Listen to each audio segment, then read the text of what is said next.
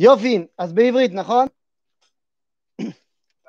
יופי, אז שבוע טוב, בוקר טוב, בוקר טוב פה הוא, לכם שם, אי שם מחוץ, מחוץ לארץ, שם בארצות הברית, בניו ג'רזי וניו יורק וכל מיני מקומות.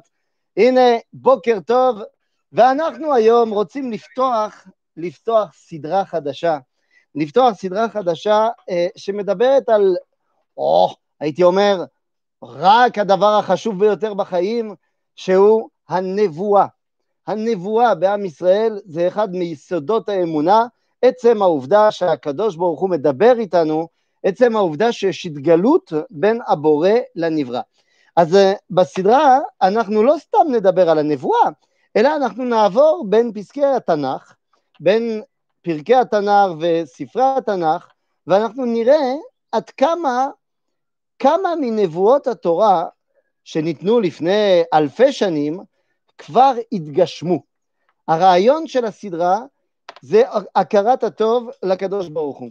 הרעיון של הסדרה זה לקחת את התנ"ך ולראות איפה כל מה שיובטח לנו כבר התגשם. וזה ימלא אותנו תקווה גדולה לדברים שעוד לא התגשמו, שאם כבר חלק התגשמו, אז גם הדברים שעוד לא התגשמו, כן יתגשמו בעזרת השם. אבל זה יהיה, אני מצטער לאכזב, אבל זה יהיה רק מהשיעור השני ואילך, מכיוון שבשיעור הראשון אנחנו חייבים להקדים הקדמה. וההקדמה, וזה תוכן השיעור של היום, זה מהי הנבואה. מה זה? מה זה הנבואה? זאת אומרת, אם אנחנו לא יודעים מה זה הנבואה, אין על מה לדבר על התגשמות וכדומה וכדומה. ולכן אנחנו רוצים להתחיל קודם כל במה זה הנבואה. ואני רוצה להתחיל דווקא במשפט שאמר אלג'יראי אחד גדול, אה, שזכה ביום חמישי סוף סוף שיהיה רחוב שיהיה קרוי על שמו בירושלים, ולא קראו לו הרב יהודה לאו אשכנזי מניטו. הנה הרחוב מניטו התגלתה ביום חמישי בירושלים, זהו סוף סוף. ומניטו היה אומר, אם אתה רוצה להבין מה זה הנבואה, דבר ראשון תבין שזה לא קיים היום. זאת אומרת, אל תבלבל את המוח. רב, ככל שהוא יהיה גדול, לא משנה, הוא לא נביא קטן. זאת אומרת שהנבואה זה משהו אחר לגמרי, זה עולם אחר. זה לא רב סופר גדול, רב, מלי, רב מ, מליגת האלופות, זה, זה לא. זה משהו אחר, זה עולם אחר. לכן עלינו להתבונן מה זה? מה זה הנבואה? מה ההגדרה הכי פשוטה של הנבואה? כשאנחנו מדברים על הנבואה, אנחנו מדברים לא רק על התנ"ך, כי יש הרבה דברים שלא נכתבו שהם גם נבואה. אז מה זה נבואה? אז אמרנו שזה לא קיים היום. מה זה גם לא? נבואה זה לא מגיד עתידות. נביא הוא לא מי שאומר עתידות. יכול להיות שהוא גם יגיד דברים שעוד יקרו, אבל זה לא ההגדרה של הנבואה. שהרי אנחנו, אני לא חושב שאתם חושבים שהשירות המטאורולוגי הוא נביא. והרי הוא אומר עתידות. לפעמים באמת, לפעמים שקר, אבל הוא אומר כל מיני דברים. לכן זה לא הנביא.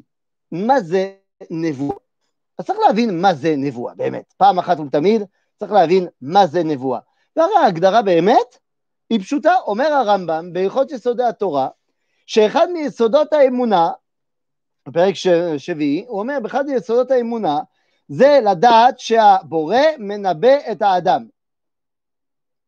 זאת אומרת, הנבואה זה, זה אם לא אחד מ... זה הדבר המאפיין את האדם. האדם נברא להיות נביא.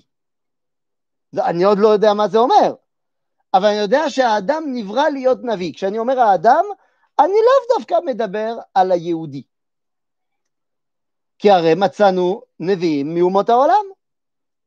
הנבואה היא לא בהגדרה משהו של עם ישראל, זה משהו של כולם, אלא מה?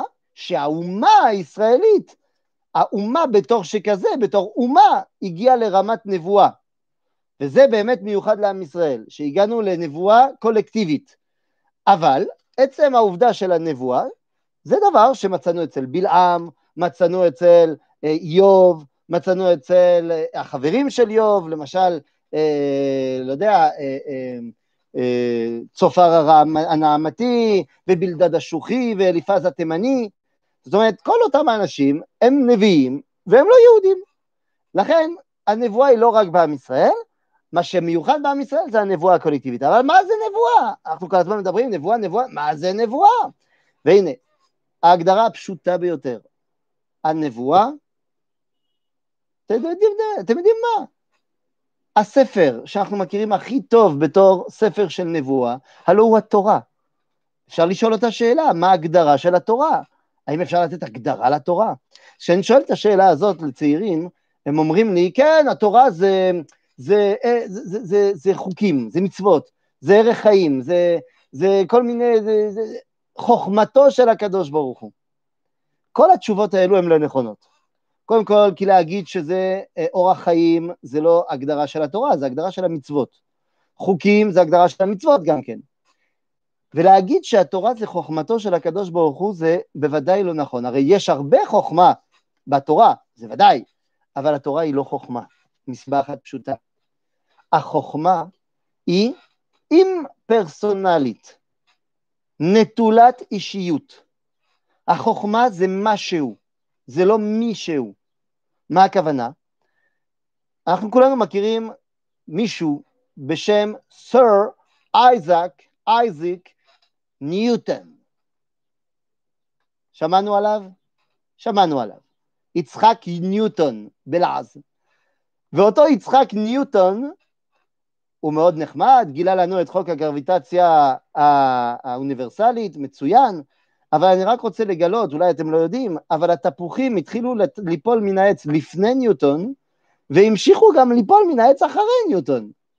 הווה אומר שחוק הגרביטציה לא קשורה לניוטון, זה מאוד נחמד שהוא גילה את זה לאנושות, אבל זה, לא, זה לא קשור אליו. החוכמה היא אמת שהיא מיוצבת בתוך המציאות, היא לא קשורה לי ולך. בעוד שהתורה זה לא חוכמה, אלא זה דיבור. דבר השם אל האדם, דבר השם אל הבריאה. ויאמר השם, וידבר השם אל משה לאמור. פסוק שחוזר 70 פעמים בתורה. וידבר השם אל משה לאמור. התורה זה דיבור. לכן הנבואה הגדרתה דיבור. מה זה נביא? זה מי שהשם מדבר עמו. פשוט. מי שהשם מדבר עמו הוא נביא, לא מי שמדבר עם השם. אנחנו כולנו מדברים עם השם שלוש פעמים ביום, אבל אנחנו לא נביאים כולם. כן, ומי שטוען אה, שהוא נביא, אה, אולי אה, נוכל לטפל בו, אתה אמרת ארי שאתה מכיר גיס רופא, אולי נוכל לטפל בו. זאת אומרת, הנביא זה מי שהשם מדבר עמו. זה ההגדרה. לכן התורה היא דבר השם. עכשיו, זה מאוד מאוד חשוב להבין את זה, למה? מכיוון שהדיבור זה תולדה של הרצון. כשאני מדבר, קודם כל אני מישהו, ואני פונה למישהו אחר. יש רצון לתת לזולת. הרצון לתת לזולת, יש לזה שם. בעברית קוראים לזה מוסר. הרצון להיטיב לשני זה המוסר. יוצא שהדיבור האלוהי בהגדרתו הוא מוסרי. בעוד שהחוכמה היא נטולת מוסר. המציאות, הטבע, היא לא נכנסת לגדר המוסר. הנה יש קורונה. הקורונה היא תוקפת גם צדיקים וגם רשעים. זה לא קשור למוסר. זה משהו, זה, זה... אז ברור שבתוכניות הכוללות של הקדוש ברוך הוא, מן הסתם שיש איזה משהו שאני לא מבין בקורונה. אבל איך שאני מבין את הקורונה, ואיך שהפרופסור דידיה ראולט מבין את הקורונה בצרפת, זה משהו, בסדר, זה, זה מהטבע, זה נגיף טבעי, בסדר. אז לכן, בחוכמה, בטבע, אין מוסר. והבסיס של הקשר בין הבורא לנברא לא יכול להיות בלי מוסריות. לכן הקשר הוא דיבור, הוא הדיבור האלוהי. זה הנבואה. הנבואה, כן. הנבואה זה כשהקדוש ברוך הוא מתגלה אל האדם, בדיבורו. עכשיו שיהיה ברור, מי שהשם מדבר עמו הוא נביא, אבל מה קורה לסובבים אותו? הרי אתם מבינים שאם אני מדבר עכשיו ואני אומר שהנבואה זה גילוי השם דרך הדיבור, זה אומר שיש גילוי השם. זה אומר שבוודאי ובוודאי שכולם מרגישים את זה. אם הקדוש ברוך הוא מתגלה, אז אצל הנביא זה מופיע בדיבור, אבל, אבל בעולם כולו הוא מורגש. ולכן צריך להבין דבר אחד, אם כל העולם מרגיש את הנבואה, כל העולם גם מרגיש את הפסקת הנבואה. עכשיו אני רוצה להגיד לכם דבר פשוט. אנחנו כולנו מכירים אנשים, יהודים או לא יהודים, שמגדירים את עצמם כאתאיסטים. מכירים. מאוד מעניין שתסתכלו בכל תקופת התנ"ך, בין מה שכתוב בתנ"ך לבין מה שכתוב לא בתנ"ך באותה התקופה, במיתולוגיות ובכל העמים והתרבויות האחרות הסובבות, אין אתאיסטים בתקופת התנ"ך. אין מושג כזה, זה לא קיים. לא קיים מישהו שהוא לא דתי. כולם דוסים. בין שזה דוס לעבודת השם, או דוס לעבודת הבעל, או דוס לעבודת הדולר, לא משנה, אבל כולם דוסים. למה? כי הנוכחות האלוהית נמצאת בעולם. ומכיוון שיש נוכחות של הבורא, מרגישים אותו כולם. אז יש שמרגישים אותו וגם מתרגמים אותו נכון, הם תלמידי משה. והם מתרגמים אותו, וזה תורה, וזה מצוות, וזה סבבה. אבל מי שהוא לא תלמיד של משה, הוא עדיין מרגיש את הנוכחות האלוהית. איך הוא יתרגם את זה? איך שהוא מבין. ולכן זה מתורגם בכל מיני פולחנים, בכל מיני מיתולוגיות, אבל צריך להבין שזה בא מהרגשה פנימית שיש פה נוכחות, אני מרגיש את הבורא. לכן, אם כשהבורא מתגלה כולם מרגישים, גם כשהבורא מפסיק להתגלות, כולם מרגישים. וזה אכן נכון. יש דבר פלא, שלפני פחות או יותר 2,400 שנה נפסק השידור הנבואי. נפסק, זהו. כבר אין בינתיים נבואה, 2,400 שנה. אבל אם אנחנו מסתכלים קצת אחורה, מה קרה בעולם בחלון של 50 שנה, שזה כלום לעומת ההיסטוריה, בכל העולם הסובב את התרבות היהודית, אנחנו נראה שינויים דרסטיים במחשבות האנושיות בכל מרחבי העולם. בואו נפרט. בזמן של הפסקת הנבואה, בזמן שנגמרים חגי, זכריה ומלאכי, בזמן עזרא הסופר, שהוא סוף הנבואה, ביוון קורה משהו. בן רגע, זה, זה לוקח להם עשרות שנים, זה כלום. פתאום ביוון הופכים מהמיתולוגיה לפילוסופיה. ואף אחד לא מבין איך. אפלטון בעצמו, הוא כותב שהוא לא מבין את הסבא שלו, שהיה משתחווה לפסלים ולאבנים. אומר, ממה נפשך? או שהם היו אבסורדים לגמרי, או שכל מה שהם עשו זה משלים עמוקים שאנחנו לא מבינים אותם. זאת אומרת, הפילוסופיה פתאום הגיעה. לא מבין איך זה הגיע מפה לשם, אבל זה הגיע. אני אגיד לכם יותר מזה. אנחנו נחזור לזה, אבל, אבל רק שנבין, אומר הסדר עולם רבה. סדר עולם רבה אומר משהו שהוא לא נכון ברמה היסטורית, אבל הוא נכון מאוד ברמה איכותית. הוא אומר שחגי, זכריה ומלאכי מתו שלושתם באותו יום. ומתי מתו? ביום שנכנס אלכסנדר מוקדון לירושלים. עכשיו זה לא נכון היסטורית, אבל זה לא משנה. זה אומר שכאילו, הנה, נכנס לעידן הפילוסופי, הרי אלכסנדר מוקדון נכנס עם אריסטו, אומר, מתחיל, העידן של הפילוסופיה, אין נבואה. זה באותה מידה, שמעתי את זה פעם, אז זה בשבילך ארי, אה, שמעתי את זה אה, בשם בעל הסולם, אבל זה לא ממנו. האמת שאמרו לי שזה לא ממנו, אבל הוא, הוא היה מצטט את זה הרבה כדי להבין את ההבדל בין הפילוסופיה לנבואה. היה אומר בעל הסולם שבזמן שבאתונה היו נכנסים למקדשים והיו אומרים לוקוס, לוקוס, לוקוס. הכוונה ביוונית, איזה יפה, איזה יפה, איזה יפה. היה, היה נכנס עזרא בעזרה בבית המקדש, והיה אומר קדוש, קדוש, קדוש. הם היו אומרים לוקוס, לוקוס, לוקוס, אנחנו אומרים קדוש, קדוש, קדוש. עכשיו, זה לא רק ביוון, לא רק ביוון, הרי תלכו קצת מזרחה, בדיוק באותו זמן, בפרס. מגיע איש בשם זרטוסטרה, מוריד את כל העבודה זרה הפרסית, ומשנה ובונה איזה דעת הבנויה על הטוב והרע. באותו זמן ממש, עוד יותר מזרחה בהודו, מגיע אדם, גואטמה סידרתא, המכונה בודהה, מגיע, מבטל את כל העבודה זרה ההודית ומתחיל הבודהיזם. באותו זמן ממש, עוד יותר מזרחה, בסין, ממש באותו זמן, בטווח זמן של 50 שנה, שזה כלום, מגיעים שתי חבר'ה, לאוצה וקונפוצה, אחד בונה את הטאואיזם והשני בונה את הקונפוציוניזם, ששוב, הם מבטלים את כל העבודה זרה הסינית ובונים אה, חיים עם משמעויות אחרות וזה, אפילו כתוב בטאו דה ג'ין, של הספר הבסיסי של, של הטאואיזם, כתוב שם, הטאו שיש לו שם הוא לא הטאו האמיתי. זאת אומרת, אי אפשר להגדיר את האלוהות, אי אפשר. זאת אומרת, אנחנו רואים שבן לילה כמעט, בכל העולם כולו, כולם היו עובדי עבודה זרה, ופונקט, אמרו, טוב, אי אפשר יותר להאמין בדברים האלו, והפסיקו בעצם לחוות את הנוכחות האלוהית, והיו צריכים לתרגם שכלית את הקשר עם האלוהות.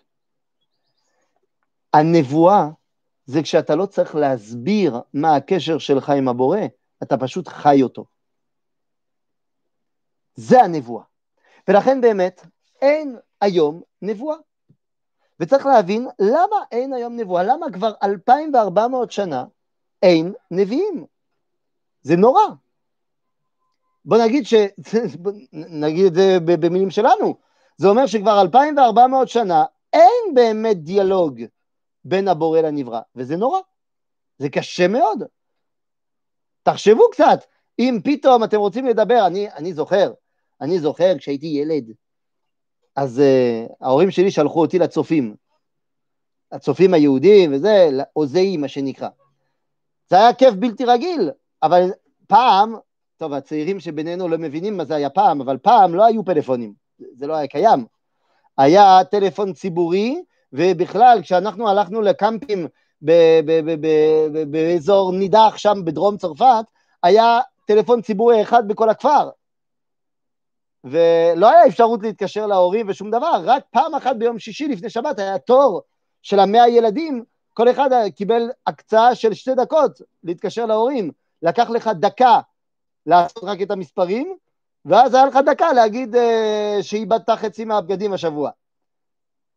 לא היה, לא היה תקשורת. אז בסדר, לנו זה היה כיף בלתי רגיל. אני חושד, ואני חושב שלהורים זה היה עוד יותר כיף, נכון, אתה אומר נכון, זה נכון, אבל, אבל באמת, זה רק שלושה שבועות. תחשוב, אם פתאום הקשר מנותק, עכשיו אנחנו סתם אומרים, עכשיו אנחנו מפונקים, יש לנו זומים, יש לנו פייסטיימים, יש לנו, יש לנו הכל, אבל תגיד מה שתגיד. אני בטוח שזה אותו דבר אצלכם, יש לכם משפחה בארץ וכדומה.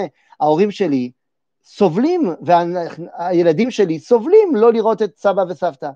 והם סובלים לא לראות את הנכדים באמת, כי הפגישה, הדיבור האמיתי, אי אפשר להחליף אותו באיזה זום. אין, שום דבר לא יחליף את החיבוק. תגיד מה שתגיד. לכן, בוודאי שהחיבוק והדיבור האלוהי חסר לנו. עכשיו, למה אין? למה אין? פשוט מאוד. אם אתה שואל את רבי יהודה הלוי, למה אין נבואה בזמן הזה, הוא אומר, הוא אומר בזמן הזה, זה לפני 900 שנה, אומר בגלל הגלות. אין נבואה בגלל הגלות. אבל על זה אתה יכול לענות, אז זה לא בדיוק מדויק, שהרי יחזקאל הנביא התנבא גם בגולה. גם אה, לצורך העניין ירמיהו הנביא גם התנבא קצת במצרים. אלא מה? אז הגמרא כבר עונה על זה במסכת מגילה ואומרת שהיו היה דבר השם אל יחזקאל בן בוזי.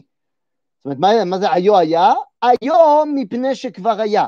זאת אומרת, בגלל שהוא כבר התחיל להתנבא בארץ, אז הוא המשיך, כאילו הברז המשיך גם כשהוא היה בחוץ לארץ. אבל אנחנו שגדלנו בחוץ לארץ, והגלות שהביאה אותנו אלפיים שנה בחוץ לארץ, אז אבל זה לא באמת הסיבה. זה לא בעיה גיאוגרפית, זה בעיה הרבה יותר עמוקה. אם אנחנו רוצים את התשובה, הולכים לרמב"ם, במורה הנבוכים בחלק ב'. בספר מורה הנבוכים בחלק ב', אומר הרמב"ם, למה אין נבואה בזמן הזה?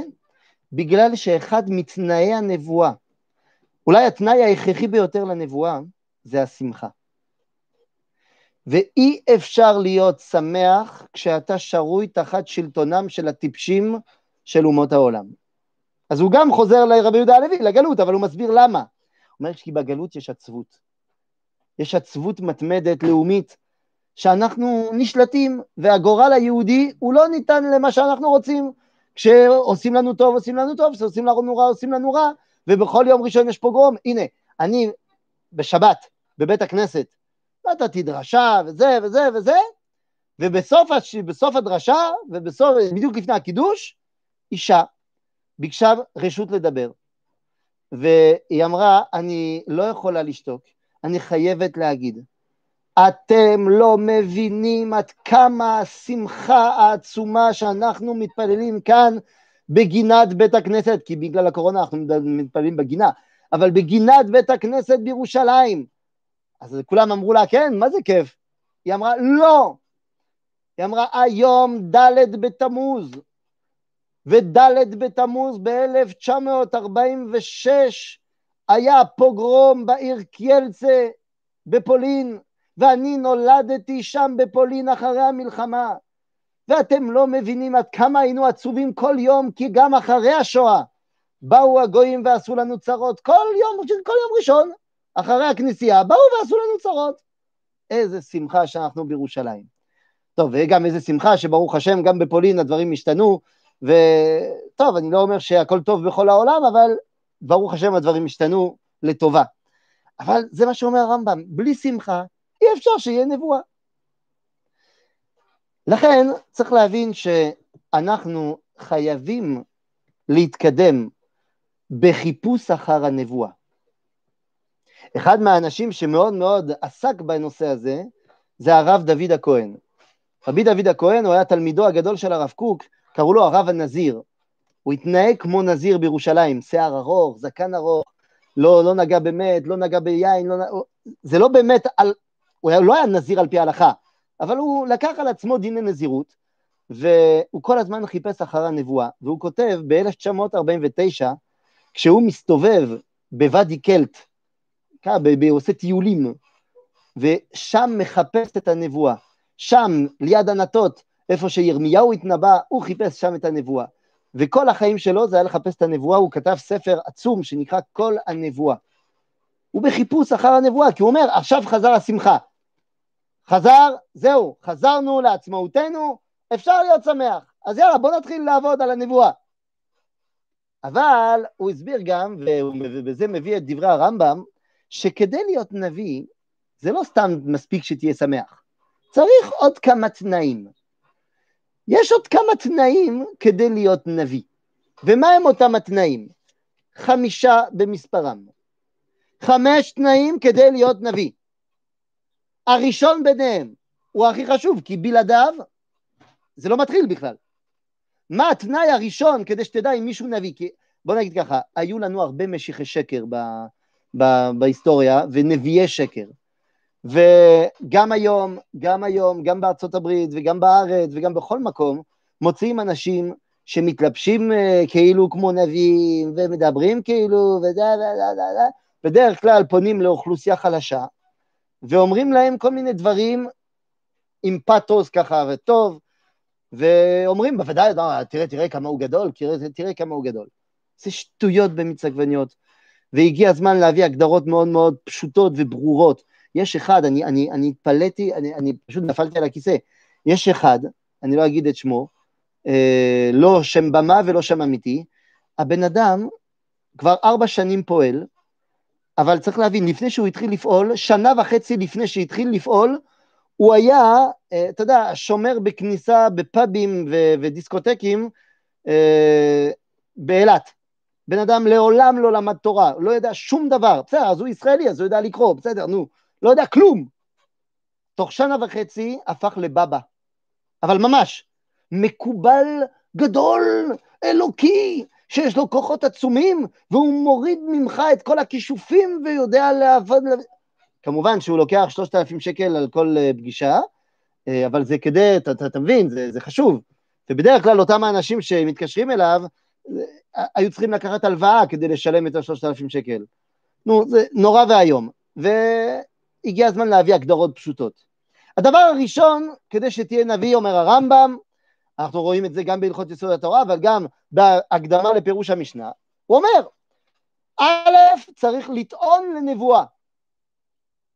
אם אתה לא טוען לנבואה, אתה לא אומר, אני נביא כי השם דיבר איתי, זה לא מתחיל בכלל. אז זה נכון שבהתחלה אנחנו נשלח אותו לגיס של חברנו ארי, זה נכון. בהתחלה נשלח אותו שם, זה נכון. אבל אם הוא לא טוען לנבואה, אין מה לדבר. הוא לא נביא. ושיהיה ברור, על זה אני עונה לכל חסידי חב"ד בעולם. טוענים שהרבי מלובביץ' היה גדול, היה, לא, לא, לא, לא טוענים שהוא היה גדול, הוא היה גדול, אבל טוענים שהוא היה נביא. למה? על סמך מה? כי הוא אמר דברים שיקרו, והם קרו בדיוק כמו שהרבי אמר. אבל זה לא הגדרה של נביא, זה הגדרה של מגיד עתידות, שזה לא מעלה ולא מוריד. מה זאת אומרת? בוודאי שאם הרבי יודע לכוון דברים שעוד לא קרו והם יקרו, זה בגלל שהוא טהור וקדוש, ובגלל שהוא טהור וקדוש, הקדוש ברוך הוא נותן לו סייעתא דשמיא גדולה. אבל זה עוד לא אומר שהוא נביא. זה שאתה יודע מה יקראו בעתיד, כי יש לך אינטואיציה שמתבררת כנכונה, זה לא אומר שאתה נביא. הרבי מלובביץ', אין, אין טעם לחזור על גדולתו ועל קדושתו, זה, אין, אין מה להתווכח פה, אבל הרבי אף פעם לא טען לנבואה. הנה, אנחנו אחרי ג' תמוז, אנחנו אחרי 26 שנים להסתלקותו, הרבי לא אמר אף פעם שהוא נביא. לכן זה לא מתחיל, כל הדברים שהוא עשה זה גדול וקדוש, אבל זה לא מתקרב לנבואה. אז א', צריך לטעון לנבואה. דבר שני, תנאי שני, צריך להיות ראוי לנבואה. מה זה ראוי לנבואה? אז כאן יש גם הגדרות. הנה, מה זה ראוי לנבואה? צריך ארבע דברים. א', חכם. ב', גיבור. ג', עשיר. ד', קבע קומה. זאת אומרת, טוב, יש ההגדרות המוסריות של המשנה, איזה הוא חכם הלומד מכל אדם, או איזה הוא חכם הרואה את הנולד. אבל גם צריך שהוא יהיה חכם. תן לו, אה, לא יודע, משוואה ריבועית, והוא צריך אה, לפתור. תן לו משוואה עם שתי נעלמים, צריך לפתור. לא יודע לפתור, ת, ת, תן לו אה, אה, מבחן איי-קיו. אם יש לו מעל 100, אז בסדר, סבבה, אפשר לדבר איתך. יש לו פחות 50, בסדר, אתה חמוד, אבל זה לא. בן אדם לא יודע קרוא וכתוב, הוא לא יכול להיות נביא, מצטער למוחמד. אין מה לעשות. זה התנאי הראשון, חכם. גיבור, אז נכון שזהו גיבור הכובש את יצרו, אבל גם צריך שיהיה לו קצת כמה ידיעות בקרב מגע וכדומה. צריך להיות גיבור. וגם עשיר, אז נכון שעשיר זה שמח בחלקו, אבל צריך שיהיה לו חלקו. זאת אומרת, צריך שבכל זאת הוא לא יהיה במינוס בבנק. אם הוא במינוס בבנק, זה לא מתחיל, הוא לא נביא. וגם קבע קומה. אה, אתה מטר שישים? לא ילך. אתה יכול ללכת לבית ספר לרוח הקודש, אבל נבואה זה לא יהיה. צריך ככה מטר שמונים, ככה מרשים, שתי מטר, וואו. כל חבר'ה ה-NBA.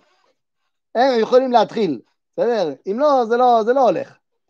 אז זה התנאי השני, ראוי לנבואה. התנאי השלישי, הוא צריך לבוא בשם השם, ולא להביא דברים בשם העבודה זרה. אם הוא בא והוא אומר, אני נביא כי הבעל אמר שזה זה לא מתחיל. אני בא בשם השם. בסדר? זה ככה. אם הוא בא בשם ישו, זה לא עובד. תנאי רביעי, צריך שמה שהוא אומר יהיה רק לזמן מסוים ולא לדורות. כי הרי לא באו הנביאים אלא להזהיר על תורת משה, אומרת הגמרא. זאת אומרת שנביאים שבאים להגיד דברים על תורת משה, כדי להסביר את תורת משה, להחדיר את תורת משה, סבבה. אבל אם הם רוצים להגיד דברים שהם מנוגדים לתורת משה, מותר להם, חוץ מעבודה זרה אמרנו, אבל כל השאר מותר, בתנאי שזה לא לדורות. זאת אומרת, אם מישהו בא ואומר, כמו אליהו הנביא בהר הכרמל, אליהו הנביא בהר הכרמל אומר כך, אומר, טוב, אנחנו נעשה מבחן, מי הוא באמת נביא אמת, אני או אתם נביאי הבעל. אז מחר אנחנו עושים uh, הקרבת קורבן, אתם לבעל, אני לשם, ובואו נראה איזה אש יורד מן השמיים. זה אסור דאורייתא חייב כרת. למה? בגלל שזה בזמן בית מקדש, ולכן איסור לעשות הקרבה בבמות.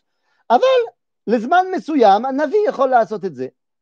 אבל אם פתאום בא פאולוס, הלא הוא שאול מטרס, ואומר, עכשיו, מעכשיו, מבטלים את התורה, כי הרי ישו אמר שלא עם ישראל בשביל השבת, אלא השבת בשביל עם ישראל, אז הוא מבטל עכשיו את קדושת השבת ולא צריך לשמור שבת יותר, אז זהו, זה אתה יודע שזה שטויות, זה לא משלנו. בסדר, אז לדבר מה ולא לדורות.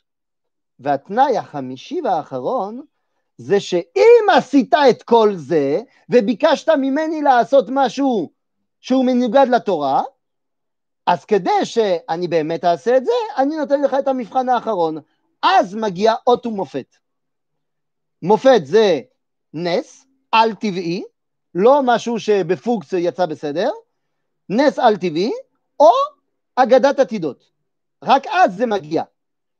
זאת אומרת, אם מחר אריבה ואומר לכל חבר'ה היהודים שבניו ג'רזי, אומר, כה אמר השם, יהודי ניו ג'רזי, מחר בשעה 12 כולנו חייבים לאכול 100 גרם חזיר. אבל רק מחר ב-12, בשעה אחת לא. אז אה, בסדר, אז בודקים, בודקים את כל התנאים, הוא אמר כה אמר השם, הוא אמר אה, שזה השם שולח אותו, הוא באמת ראוי לנבואה, הוא חכם, גיבור, עשיר כבר קומה, וזה סבבה, כל זה טוב, ואז אה, באמת הוא אמר דברים שהם לזמן מסוים, מצוין, ואז אומרים לו, טוב, אז תגיד לנו איזה משהו, ואז הוא אומר, טוב, אז בסדר, אז תדעו לכם שמחר, בשעה 11 בדיוק, יש רעידת אדמה בארגנטינה. טוב, מצוין, בינתיים שמים אותו בכלא, כדי שלא יברח, כי אם מתברר שהוא נביא שקר, נסקול אותו, או נסחוף אותו עם נחמדים, אה, ואז אה, מחכים. מגיע שעה עשר, ארי מתחיל להזיע כי כל הסיסמוגרפים לא אמרו שום דבר, לא גילו שום דבר. עשר וחצי, לא קורה שום דבר בארגנטינה, הוא מתקשר לחברים שלו שם, הכל סבבה. עשר חמישים וחמש לא קורה כלום, חמישים ושבע הבן אדם כבר איבד שתי קילו זהה, חמישים ותשע לא קורה כלום, אחת עשרה, breaking news! לא מה, לא יאומן! מה, רעידת אדמה מטורפת בארגנטינה? הוא מתחיל לנשום לרווחה, פותחים לו את השערים, אומרים לו, שקוייך, כבוד הנביא, ואז כולם הולכים למשחטה של הגוי, אה, קונים 100 גרם חזיר, ואז בשעה 12, אז לא נתן מתכון, הנביא, אתה יכול לאכול את זה איך שאתה רוצה, בייקון או, או איך שאתה רוצה, ואז אתה מברך שלוש ברכות. קודם כל, ברוך אתה השם אלוקינו מלך העולם, אשר קידשנו במצוותיו וציוונו לשמוע אל דברי הנביא, כי הרי זה מצווה, אליו תשמעון, כתוב בתורה, ואז אתה מברך שהכל נהיה בדברו ושהחיינו. בסדר? ואז אתה עושה את זה. אז זהו, הם חמישה תנאים של הנבואה. אבל צריך להבין, כל המקור של הדברים האלו הם בתורת השם. יש, הפעם זה לא בעל הסולם בשם מישהו אחר, זה בעל הסולם עצמו. היה אומר על הפסוק בפרשת משפטים, ואם במחתרת יימצא הגנב, בנידי דיני גניבה. זאת אומרת, יש הבדל בין מי שגונב בריש גלי ומי שגונב במחתרת. אז היה אומר, אם במחתרת יימצא הגנב. מה זה במחתרת? בהנצחות. אומר, למה? כי אם במח, תרת. מה זה תרת? זה כתוב תורות. אז הוא אומר, מי ששם את המח לפני התורות, אז הוא גניבה, זה גנב. מה זאת אומרת? יש מ"ח נביאים. יש מ"ח נביאים בשמם. הרי הנוצרים הם חושבים שהנביאים זה מעל התורה. הם חושבים שישעיהו, ירמיהו, זה, זה משהו יותר גדול ממשה. תשאלו כל נוצרי, הוא, הוא מתפלא מדברי הנביאים, דברי התורה פחות. אנחנו יודעים שיש קודם כל תורה שבכתב ותורה שבעל פה שבאים ממשה, והנביאים באו רק להזהיר על זה. אבל מי ששם את המח לפני הטרת, לפני התורות, מי ששם את הנביאים לפני, זה גנב. הוא גנב אורות. הוא גנב אורות משלנו. בסדר, צריך להבין את הדברים האלו. אז הנבואה, באמת, זה הקישור והחיבור הבלתי אמצעי בינינו לבין הקדוש ברוך הוא. לכן הנבואה זה שמיעה. וידבר השם אל משה לאמור, אתה שמעת את זה. שמע ישראל. בעוד שהפילוסופיה, החוכמה, זה ראייה. לכן הפילוסופים ב- ביוונית מדברים על אספקלריה. זאת אומרת מראה, ראייה. הראייה היא אימפרסונלית, כשאני מסתכל, שדה הראייה שלי כל כך גדול, הוא לא מפוקוס. אבל השמיעה, בתור רעש גדול אני יכול לשמוע את דברי אשתי. כדאי אגב שאני אשמע את דברי אשתי, כי אם לא, אני אקבל על זה בראש, נכון, נכון, אנחנו מכירים את זה. לכן הנבואה, עכשיו אנחנו יודעים מה זה, רק נשאר לנו להבין שהיא גם אמורה לחזור. ומכיוון שאנחנו הדור שחזר עליו השמחה, מכיוון שנגמרה הגלות, אז אנחנו הדור שעכשיו חייב להתמודד ולהיות ראוי לנבואה. לכן הסדרה שלנו, הסדרה שלנו היא תבוא כדי שנבין שכבר דברים התגשמו, כדי שנהיה מוכנים לקבלת נבואה חדשה. הרי יש דבר אחד שאנחנו כבר יודעים, ובזה אני עומד. יש דבר אחד, נבואה אחת, שאנחנו יודעים שהקדוש ברוך הוא עתיד לתת לנו אותה. הוא עוד לא נתן אותה, עוד לא אמר אותה, ואנחנו יודעים במסורת ישראל שהיא כן תהיה. אנחנו אומרים את זה כל שבת בקדושת כתר, בקדושה של מוסף. מה אומרים? אז היקים האשכנזים לא אומרים את זה, אבל החסידים והספרדים כן אומרים כתר, ומה אומרים שם?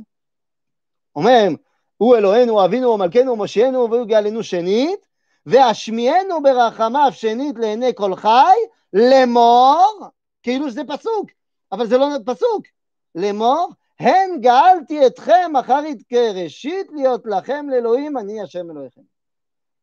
זה, זה לא פסוק, זה לא, זה לא כתוב בתנ"ך, אבל אנחנו יודעים שהוא עתיד להגיד לנו את זה. אז הנבואה עוד תתחדש. אנחנו נבין במהלך השיעורים מה כבר התגשם, כדי שנהיה עוד יותר מוכנים להתחדשותה של הנבואה. ואנחנו בטוחים שיהיה התחדשות הנבואה, כדברי הנביא יואל, שאומר, הנה ימים באים, וישפוך את רוחי על כל בשר. בניכם ובנותיכם ינבאו, זקניכם חלומות יחלמו, בחוריכם חזיונות יחזו. אומר הנביא, שיבוא יום שהנבואה תתחדש, וזה לא יהיה רק על אחד, על כולם. רק מה? שיהיה הבדלי מדרגות. הזקנים יגיעו למדרגה פחותה של נבואה, חלום. המבוגרים, ביניכם ובנותיכם, יגיעו למדרגה יותר גדולה שהיא נבואה. אבל הצעירים יגיעו למדרגה הכי עליונה של הנבואה, הילדים שלנו, חזיונות יחזו. יגיעו למדרגה חזון ישעיהו בן אמוץ אשר חזה על יהודה וירושלים. הנה, זה הדור שלנו, שתזכה בעזרת השם להתחדשות הנבואה, וכדי שנגיע לשם, אנחנו נבין ונוקיר תודה לקדוש ברוך הוא על כל הדברים שכבר אה, וכבר נתן לנו והתגשם לנו, ולכן אנחנו נהיה מוכנים להתחדשותה של הקרבה הבלתי אמצעית בין הבורא לנברא, במהרה בימינו, אמן. חזק וברוך. ושבוע טוב אטולמון. חזק, שבוע טוב. שבוע טוב לכולם. אז uh, אני חייב לרוץ לשיעור אחר על ספר שמות, אז uh, אני רץ. ביי ביי, חזק וברוך חבר'ה. תזכו לעשות.